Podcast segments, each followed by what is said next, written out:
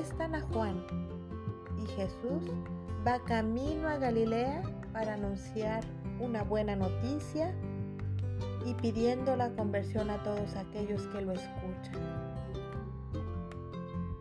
Pero también allí en Galilea llama a sus primeros discípulos para que lo sigan. Y así lo hacen ellos. Dejan atrás todo lo que hacían para seguir a Jesús. Una genuina conversión necesariamente lleva en sí un cambio de vida, como lo hicieron esos discípulos, y dejar atrás malos hábitos y volverse hacia tener virtudes.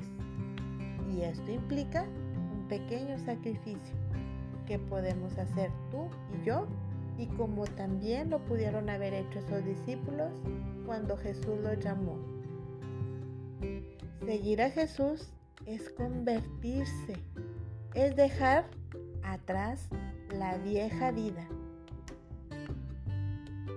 Lo que yo hacía, lo que tú hacías, es atreverse a remar mar adentro con Jesús, con su guía y su acompañamiento.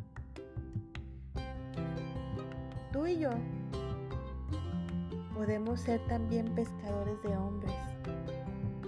Solo seamos bien atentos a lo que les brindamos a nuestra familia, a nuestros amigos, a la sociedad, a la iglesia.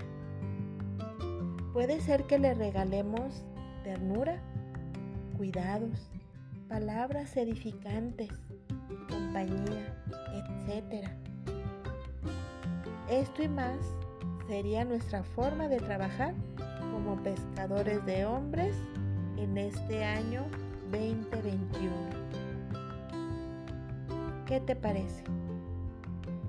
Yo te invito a intentar sacar de tu vida todo lo que no te hace bien y que te impide seguir a Jesús y convertirte. Si ya eres discípulo de Jesús, felicidades. Y si te agradan los cambios, eres bienvenido a ser pescador de hombres, ir mar adentro y acercar a más personas a Jesús. Te abrazo con cariño, tu amiga y servidora,